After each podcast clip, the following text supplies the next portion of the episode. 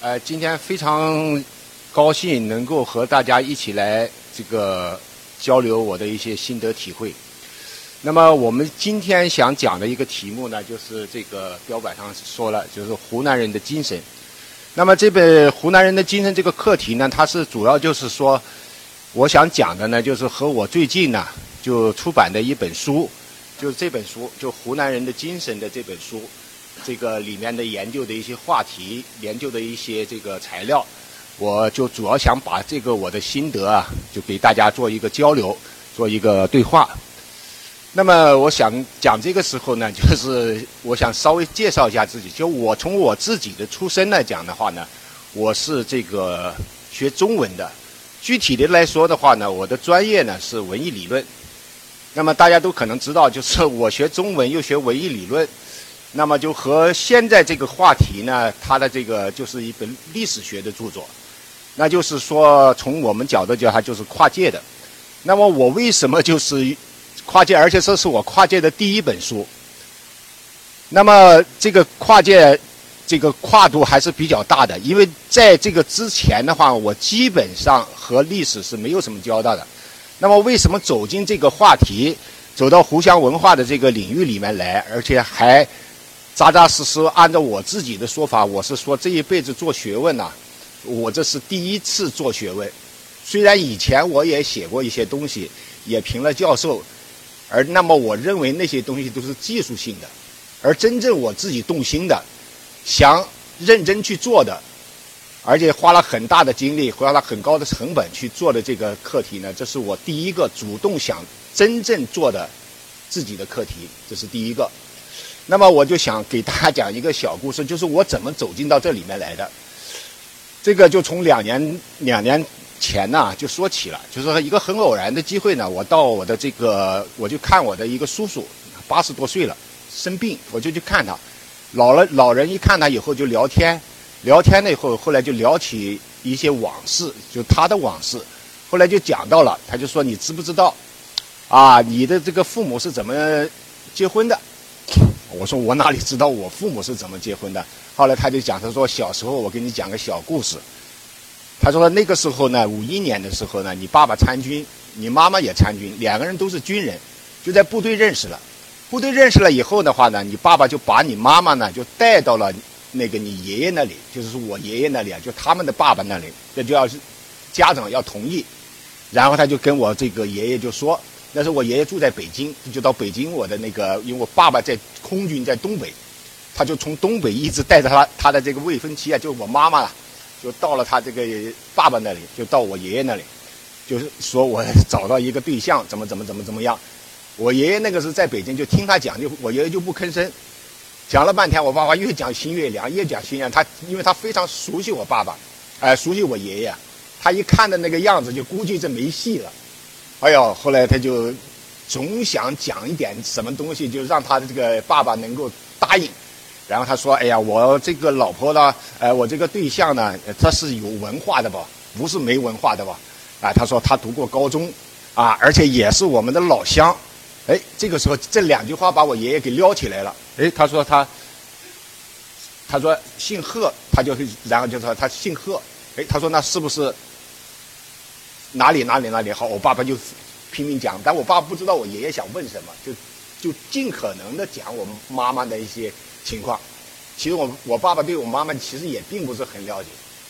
后来一讲讲好，我爷爷说，他说是不是贺家小姐？后来就是我爸爸说我不知道是不是贺家小姐，我不知道她是这个情况，我就知道她读过什么什么什么。好，我爷爷说那就肯你讲的那个情况肯定是贺家小姐。他说那那就没错。那你们就订婚吧。好，于是乎我我的叔叔就给我讲到这里，嘿，我就觉得很好玩哦，就是什么一我爸爸怎么一一讲的是贺家小姐，我爷爷马上就点头了呢。后来我说那是怎么回事？这贺家小姐是吗？他说我叔叔说我也搞不太清楚，那时候我才七八岁啊，我那个时候才七八岁，我在旁边听，是吧？我就听了这么一个细节。然后就讲他我，但是我好像听说贺家是一个很大的家族，在黄，在这个湖南。他说好像里面还出了总督。好，这样的话我就留心了。留心了以后，他说你回去翻翻历史。好，这样的话我回去就，那个时候我父母都已经去世了，二零零八年的时候就去世了。那我回去就找我父亲的遗物啊，在他的遗物里面找来找去，找来找去，什么也没找到。就是说我讲的肯定是有遗物，但是和我想找的那个目标啊，就没有找着。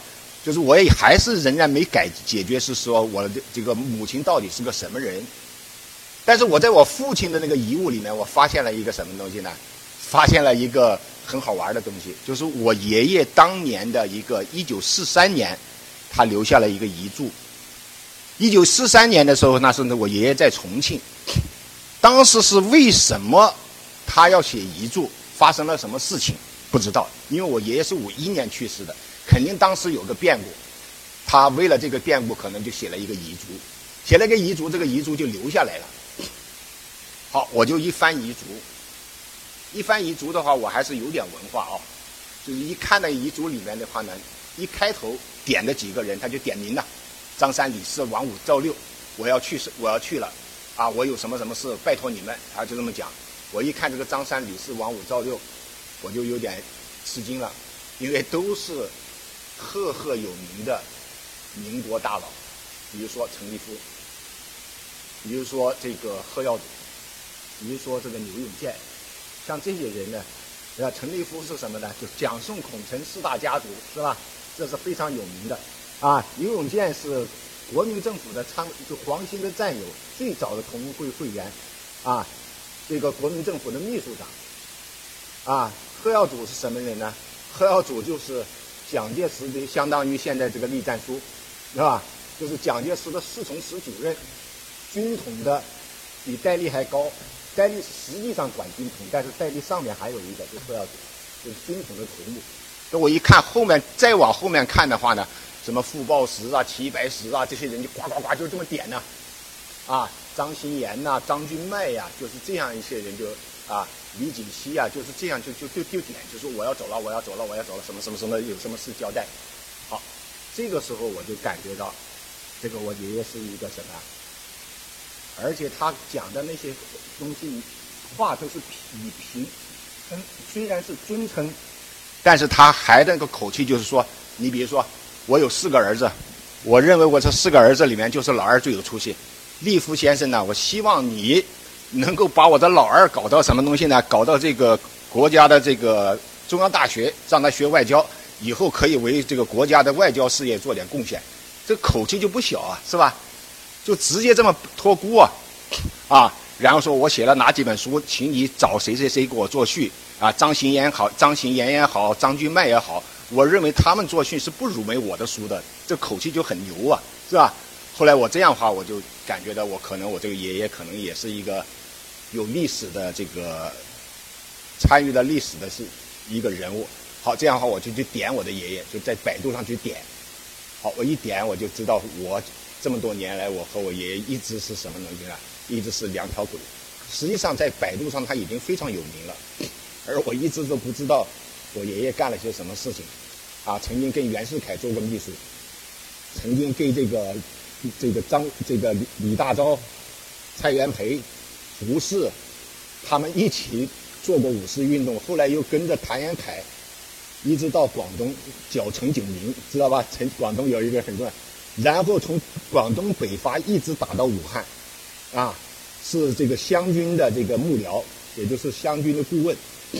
跟着谭延闿湘军总司令，好，这样的话，我就说后来又跟着彭玉冯冯玉强做冯玉强的秘书，好，这样的话，我就感觉到这个我这个家里这个情况就还是有点意思，于是我就开始就追寻我的这个家世，好，这样的话，我又把我父母亲那边家世一翻就翻出来了，啊，我的这个外公啊，就是五代外公啊，在清代的时候，什么？是兵部尚书、名贵总督，啊，然后他们这家族里面，后等会儿我还要讲，是吧？就扯了扯去好多，曾国藩呐、左宗棠啊，这些全部是我们家亲戚。这样一扯就扯扯了什么曾左澎湖，这是不是吹牛？到时候你们可以看啊。就这样一搞的话呢，我就感觉这里面是有戏了。好，于是我就带着这个情况呢，我就到了湖南。湖南我就找到一个人，肯定你们可能知道，叫唐浩明，啊，就是写曾国藩的这个作者，啊，这也是一个现在就是研究曾国藩号称是中国最权威的一个专家，写了曾国藩的这个大部头，啊，那么我就找了唐浩明，我就跟唐老师请教，请请教的话，我说我是学中文的，但是我家里是这样一个家族，我想做一做我家族的这个历史。但是我又不是学这个历史的，我没有这个考据的功夫，我这方面的知识准备啊、知识的积累啊都非常的差。我说我怎么样？你说能不能干？当时唐浩明接待我的时候，他人家介绍说说姓骆，姓罗，他听错了，听骆，又我又是从广东来的，他以为我是骆秉章的什么人啊？后来我说我不是和我和骆秉章没有关系，但是我和另外一个。人有关系就是罗典，他一说好，然后我就说我我说我我的外公是谁？我说外公贺长龄。后来那个他一听他就说行了，他说你不要讲了，他这个课题你绝对应该做。第一你不做，对不起你祖宗，对不起你的先人。第二你你不做，你对不起湖南人，啊。第三我说你要再不做，再我们再讲大一点。就中国有一段历史啊，这一段中国的近代史啊，非常那个东西。他说：“你这个，你这个家庭结构非常好，你知道吧？”他说：“你这边，你父亲这边去姓罗，你是罗典的后人；那边你你母亲那边你姓贺，你是贺长龄的后人。他罗典和贺长龄是什么关系？你知道吧？”我说：“不知道。”他罗典和贺长龄是师生关系，等于是贺长林是罗典的最高高祖，而这两个人一包。可以包出一个什么效果来啊？可以把湖南最牛的一批人全把它包在里面。等于你虽然是做的这两个人，实际上你是正做整个东西啊，你是做整个湖南人。好，你这样做的话，他说一般他叫我唐浩明做，我做曾国藩，曾国藩和我没没有一毛钱关系，我就是边沿的。你做是做自己家里人。他说你做出来的这个东西啊，有独特的效果，有独特的角度。好，于是乎他就鼓励我做，好这样的话呢，我又拉了一个历历史学家，就是许春富，那个也是搞这个绅士湖南绅士研究的，这样话就弥补我的这个知识结构的短板，我们俩就合作一起来做这个湖湘文化，我们就做了两年多，啊，如果这个课题要是我一个人做，我估计四五年。才能做下来。由于我找了这么一个伙伴，他们他非常熟悉湖南的一些东西，他这样的话他就给我填料，他说你要什么我给你填什么，啊，这样的话我就两个人就合作的话，在两年多的时间呢，我就把这个课题给做下来了，啊，这就是我们今天后来就出现了这本书啊，三十多万字的这个湖南人的精神，啊，那么我做这本书还有一个特点就是说什么？叫你们如果要熟悉湖湘文化的话呢，湖湘文化现在是一般怎么做呢？一般做的话呢是做业绩。什么叫做业绩呢？就是说湖南人有哪些做了哪些事情，比如说左宗棠平新疆，左宗棠东南抗法，左宗棠这个洋务运动，啊，曾国藩怎么样？曾国藩组织湘军，组织湘军怎么样？平了太平天国，等等等等，啊，这个就是说的湖湘文化的这些业，这个这个做法基本上是罗列和陈列和整理湖南人在这个。近代以立下来哪些历史功勋？那么这方面的这个材料就收集的比较丰富了，也做的比较扎实了。那么我如果还重复的做这些人的业绩，实际上也就是说你做不出什么超越性的东西。那么于是我这个做法呢，就由于我这个特殊的身份呢，然后我抓进这个历史史料哈，好就和别人做法就不一样。我是回答一个什么问题呢？就是为什么是湖南人？是吧？历史为什么选择了湖南人，而没有选择不是湖南人的人？在这个什么，在这一代，在这个湖南人的这个这一段历史时期呢，这么样叱咤风云？那我就想了这样一个话题。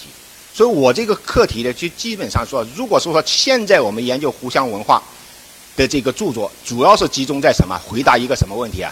湖南人立了哪些历史的功劳？集中在这个问题上。那么我这个书呢，就是想回答为什么是湖南人立了这个功劳，而不是不是湖南人立过这些功劳，就是想回答这个为什么。那这就是我这个这本书呢，它和这个其他的这个湖湘文化研究有所不一样的地方。啊，后来我这个书出来以后的话呢，就是引起了一个学这个一些学者的关注，认为是什么东西呢？还是认为它有突破、有创新的啊？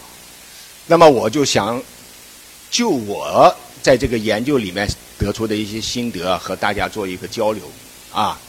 那么刚才提示提出了以后的话，我们其实讲到底，我这本书也是对湖湘文化的研究。大家都知道，湖湘文化是一个什么文化呢？如果说我们顾名思义，就是在湖南这个土地上，经过千百年流传以后形成的一种文化状态，在我们这个什么东西呢？幅员辽阔的中国大地啊，就是区域性的文化呢是比比皆是，是吧？湖南有湖南人的文化，湖北有湖北的文化，广东有广东的文化，是吧？山东有山东的文化，大把的。但是这都叫区域性的文化，但是区域性的文化和区域性的文化它是有不一样的。有一些的区域性的文化呀，它不能够怎么样的，它不能引领中国，它就是始终是什么？始终是一个区域性的文化。你比如说啊，它也辉煌。你比如说藏族文化、西藏文化，西藏文化辉煌吧？西藏文化里面也有非常博大精深的东西啊，佛教的这些东西啊，等等等等。但是西藏文化从来没有引领中华，是不是啊？他从来没有说西藏文化是成为中国的文化的代表，没有。所以说，有一些区域文化可以成为中国文化的代表，有一些区域文化呢，它就始终不能成为这个中国文化代表。像湖湘文化，它就属于什么？既是一个区域性的文化。但是在某一段历史时期里面，这个湖湘文化等于就是中华文化。像广东文化也是这样的，广东文化发展到洪秀全以后，啊，就洪秀全、梁启超、康有为到孙中山这个历史阶段中，广东文化曾经就引领全国，就成为全国性的文化，啊，全国性的文化，就是整个中国人按照广东人的这种意志，在怎么样，在往前走。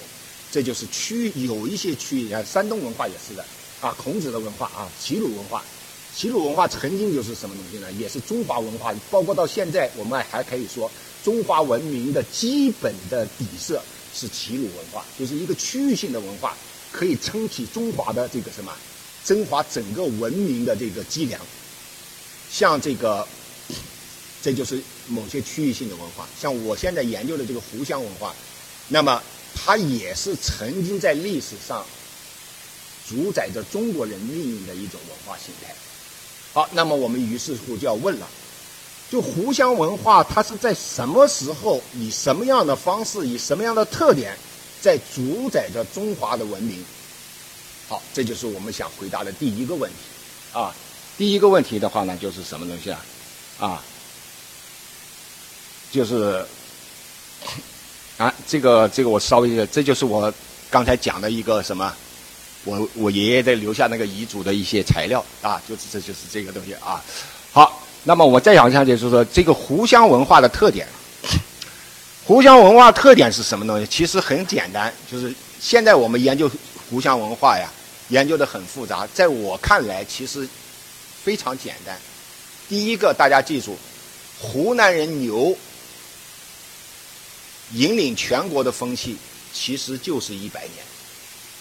也就是说，一八四零年到一九四零年代，这是以湖南人的这个什么，以湖南人的意志作为中国的意志，在主宰着中国命运的。也就是湖南湖湘文化最辉煌的年代，就是一百年。在一八四零年以前，有没有湖湘文化？有湖湘文化。但是这个时候的湖湘文化，它不牛，它不能够怎么样呢？不能够引领中华文明，这是一个。就是说我所以湖湘文化，大家记住一个我的体会啊，就是它真正牛，就是一百多年这样的一个历史阶段。所以第一个概就是一百年。第二个，湖湘文化，它牛在哪里？啊，湖湘文化是一个什么性质的文化？湖湘文化不知道大家有没有研究啊？这里有没有湖南人啊？就有没有有湖南人就会体会，湖南最牛的地方是在哪里啊？湖湘文化，湖湘文化是一个最牛的方面，就是政治文化。也就是说，湖南人最哪个方面最突出呢？政治家最突出。湖南人的经济大企业家不多，可以甚至可以说是没有。大思想家也不多，啊，几乎要叫凤毛麟角啊。还有他湖南人的经济上也不行。湖南人最行的是什么？就是什么？就是搞政治。所以湖湘文化是一个什么文化呢？如果我们把它这个文化进行这个学科的归类的话，湖湘文化就是政治文化。在政治文化上，是湖南人最擅长搞政治的，啊，政治是两个两个身份，一个是什么东西啊？一个是政治家，一个是军事家。军事家和政治家都是属于政治政治这个领域里面。是吧？所以湖南人里面是什么呀？大官出的多，大将出的多，大帅出的多，而且就是在这一百年，这是第二个特点啊。第第三个特点是什么东西呢？那就是就是这样，我们讲牛人出的多，就是说英才辈出，而且他的这个英才辈出达到一个什么程度啊？啊，我等会儿会给大家介绍一下。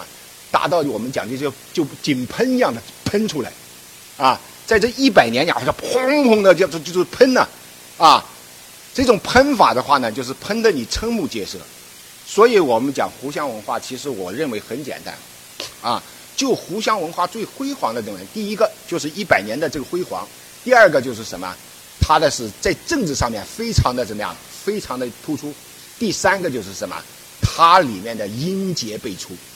就是，所以我的主要的这个经历啊，我的主要的关注点就是说，这些英杰创立了赫赫的勋业啊，这个英杰他们是怎么诞生？这个这种这种人才集团，这个英杰集团，他们是怎么诞生的？这个我们就想，这个就是我这个课题啊研究的主要方面。那么我现在可以给大家介绍一下，就是说我们现在刚才讲了啊，一个是一百年啊，第二个就是湖南是在政治方面。比较突出。第三，它是以以这种所谓的这种顶级的英豪，叫顶级的英豪辈出。啊，我现在可以给大家做一个拿些证据来来证明我讲的。二零一五年的时候呢，湖南啊，这个和凤凰网做了一个千年湖湘英杰的这个评选，不知道你们关注了这个事情没有？在湖南做了，就是二零一五年。做了一个千年湖湘音节的评选。千年的湖湘音节的评选的时候呢，就是由专家啊先先进行初选，否则的话你就是搞不定的。好，专家初选呢就选了三十六个候选人，就是在湖南人这个名人历史名人里面，一直从先秦一直到到怎么到民国，他到了中华人民共和国，他他他不搞了，是吧？就千年湖湘音节评选。这个千年湖湘音节评选就就由专家团队筛选出了三十六个候选人，然后要求海选，网络海选呢，在这个海选中间选多少呢？选十个人，作为也就是要淘汰二十几个，最后剩什么？啊，二十六个人淘汰出来是剩十个音节，这是是湖南的话，从先秦一直到民国，啊。做这个音节评选，好，那我他这个名单我给大家念一念啊，就是这样的。他这里选了多少呢？就是屈原、贾谊、蔡伦、张仲景、柳宗元、怀素、林佑、欧阳询、周敦颐、胡安国、胡宏、张氏、欧阳玄、李东阳、王夫之、罗典、欧阳后军、陶树、贺长龄、魏源、曾国藩、郭松涛、左宗棠、邓显赫、胡林翼、谭嗣同。王凯运、王先谦、黄兴、蔡锷、陈天华、杨度、宋教仁、熊希龄、杨昌济、蔡和生，啊，这三十六个候选人。好，你们要是有一相当的这个历史知识，你你只要一把这三十六个候选人你一掐，你就可以掐出什么东西呢？三分之二是清代，看见没有？在清代以前，只有三分之一。然后这是千年的评选嘛，也就是说，湖南人一百年出来的音节人才是什么？三分之二在清代，然后一千年里面的这个音节里面三分之一在什么？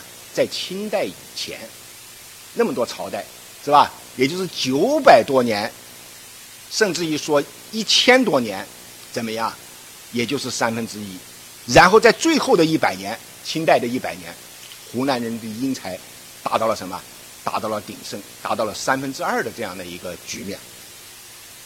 啊，这就说明什么东西？就说明我刚才讲的一个观点：湖南最辉煌的时候就是这一百年，就是清代这一百年。啊，这是清代一百。好，如果你再认真的去分析这个，这个什么，再再认真去分析一下前清，也就是说，你像柳宗元呐，啊，贾谊呀，屈原呐，讲到底都不是典型的湖南人。啊，屈原是湖北人，啊，只是在湖南流放了十几年。然后他就把它算成湖南的音节，啊，柳宗元山西人，是吧？还有贾谊呢是河南人，是吧？都不是什么，都是在很短暂的时间里，贾谊在湖南只待了两年，啊，那么他都把它怎么样呢？都把它算成湖湘音节，这说明什么？就是说明湖南人在前清啊，清代以前啊，他的人才是非常的匮乏，整整的唐代三百年，唐代啊。湖南只有三个进士，等于说一百年一个进士，你看见没有？这就是说湖南在唐代以前，湖南人是一点都没有什么可以牛逼可吹的。有一些所谓英杰，其实都是别人这个贬官罪臣，人家在在朝廷里犯事了，然后把你打到那个屈原不是就在朝廷里犯事了吗？就把那个流放到湖南，然后湖南人就捡起来，赶快就认祖宗，说是自己的英杰。好，这就说明什么？这就说明湖南人在清代以前，他的本土的音节是不雄厚的，啊，是不雄厚的。那么我们在分析这个什么东西，在分析音节的身份，可以说这些音节里面百分之九十以上都是政治人，啊，都是当过官的，都是我们今天讲的都是公务员出身，啊，知道吧？全部是当官的，啊，柳宗元是不是当官的？屈原是不是当官的？都是当官的，也就是说，换一句话说，都是政治家，啊，都是政治家，啊，那就印证了我刚才讲的，就湖南人的这个文化，它靠什么东西？靠政治家把它支撑起来的，啊，政治家把它支撑起来。好，那我们再看一看这个什么东西呢？好，到了清代以后啊。那湖南人的这个政治家在全国的这个比例，啊，这个我给大家再念几个数据。就同治年间，湖南人最牛的时候就就是同治年间，啊，就是嘉庆以后啊，啊，咸丰同治年间的时候，当时中国全国的行政区划，就按我们现在所谓中南区啊，什么西南区啊。所以这个这种区划，就当时分了八个大区，大区的首脑就是叫总督，然后到了省就叫巡抚。那个时候中国分成八个大区，啊，那就是肯定就是有八个总督了，啊，那就是有八个总督了。你比如这个云贵总督，云贵总督就是管云南和贵州这两个省，它形成一个行政区，就云贵总督。全国总督八人，这个时候呢，只有什么东西呢？湖广总督是满族人，就是不是湖南人。然后其余的七个总督全部是湘军将领，啊，那就是说全国分八大块，有七块是湖南人长长瓢长成了。还有，就这里就是刘长佑直隶总督，曾国藩两江总督，左宗棠闽浙总督，劳崇光云贵总督，杨载福陕甘总督，还有两个也是湘军的总督，叫这个什么东西呢？一个就是你们广东人了，就叫骆秉章。骆秉章是什么东西啊？骆秉章是四川总督，但骆秉章是有一个特点是什么？大家都知道，骆秉章是湘军。也就是骆秉章他的这个上班的地方，就是他的这个什么东西呢？他的这个组织关系是属于湘军系列。骆秉章，所以现在我们现在看见骆秉章的后人，骆秉章的后人，他们他对湘军非常，就基本上他和湖南人是连为一体的。还有一个就是谁呀？还有一个就是两广总督毛鸿兵，毛鸿兵，这也是也那么也就是说什么八大总督有多少？有七个总督是湘军系列，那就是湖南湖南人系列，是这样的一个情况。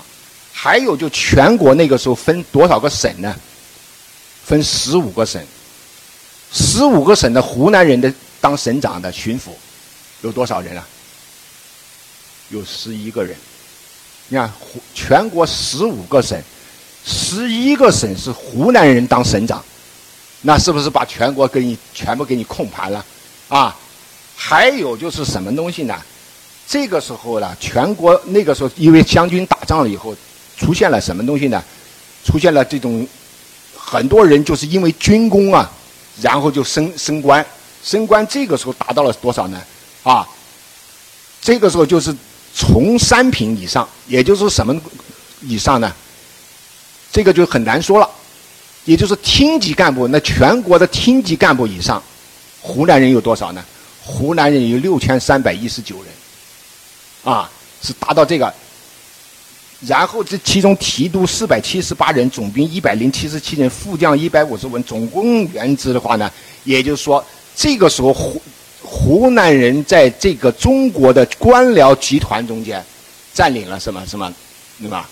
已经占领了这个大半壁江山，那就整个当官的人都是湖南官，是充斥着整个清代呀，啊，当然我指的清代不是指完整的清代，我是指这个。一八四零年以后，这个以后的这个一百年的这个清代啊，啊，那么这样的话呢，是什么东西的话呢？就是可见这个什么东西呢？可见在整个清代的时候呢，如果湖南人说要造反，那就整个马上全国一下子就可以翻盘嘛，是吧？这这是什么东西啊？就是湖南人这个时候占领了什么东西呢？就当了这个政治家的这个非常那个好。这种情况一直延续到什么东西呢？一直延续到现近现代，近现代以后的话呢，那也是怎么样呢？也是跟非常的牛的啊！我们就说共产党吧，啊，我给大家讲一个共产党一大全国代表大会，湖南代表有多少人？湖南代表三分之一，就全国的代表。党代表，湖南的代表三分之一，看见没有？是这个时候，啊，这个时候当时第一届中国代表大会在上海南湖召开，召开的话，全国代表话十三个人，湖南有四个人，那是什么东西啊？湖南代表就等于包中国共产党的三分之一是湖南人。后来的这个时候，当时中国共产党在建党时期的党员有多少啊？非常少，只有五十个人。在五十个人中间，湖南的党员有多少？湖南党员二十个人，看，就五分之二是湖南党员，整个共产党就是湖南党，是不是这个可以可以这么夸张一点？可以这么说吧，是吧？那在这个里面的话呢，后来到了这个什么东西呢？这个湖南党员就占了全国党员的百分之四十，还有到一九四五年，一这种情况一直延续到一九四五年吧。中国七大选举的中央委员。湖南籍的中央委员占总数全国的共产党的中央委员占百分之三十三分之一，看见没有？等于一个共产党里面三分之一是湖南党员，啊，到一九四九年的时候呢，第一届中央人民政府成立时候的就是国家选领导人有六十三个中领导人，六十三个领导人，湖南人有多少呢？有十一个，就占总数百分之十七。啊，百分之十七。一九五五年，中国人民解放军授权，十大元帅中间三分之一是湖南人，湖南的元帅。十个大将中间有六个大将是湖南人，那就是百分之六十怎么样？都是湖南的将军在主宰着中国人民解放军。大将嘛，元帅里面有三个元帅是湖南元帅，啊，大将里面有六个大将是湖南的大将，那就等于中国人民解放军是湖南人控盘呢。啊，是是是湖整个湖南嘛，所以在这个里面的话呢，还有就是一一直到一九五六年，中共八届一中全会选举的十七名中央政治局委员，湖南人占多少？湖南人占七个，也就是说，湖南人在中央政治局委员里面占了比例多少？百分之四十一。中央委员有九十七人，湖南人占了三十个人，占总数的百分之四十。那么我们说，从清代我们一直数数数数数数数到什么？数到现代，特别是数到什么？啊，数到共产党。你们可见，就是我用这些数据想证明一个什么东西呢？证明我刚才讲的，就是湖南人他特别擅长在政治领域里面有自己的作为。而且他们在政治领域里面不是一般的这种低层的，刚才我讲的都是政治局委员，都是大将，都是元帅，都是什么东西啊？都是领袖级的这些湖南人，而且在这个什么东西呢？啊，在这个绵延的这个历史中间的话呢，就是什么东西啊？好，占领着这样的一个地位。那这就回答我对湖湘文化的一个基本概括。就我们回过头来总结，湖湘文化其实很简单：第一，辉煌一百年；第二，以政治为为突出点；第三，最突出的就是什么？他的牛人，啊，政治上的这个牛人非常的强悍，可以说是左右着什么东西啊？左右着整个中国的局面。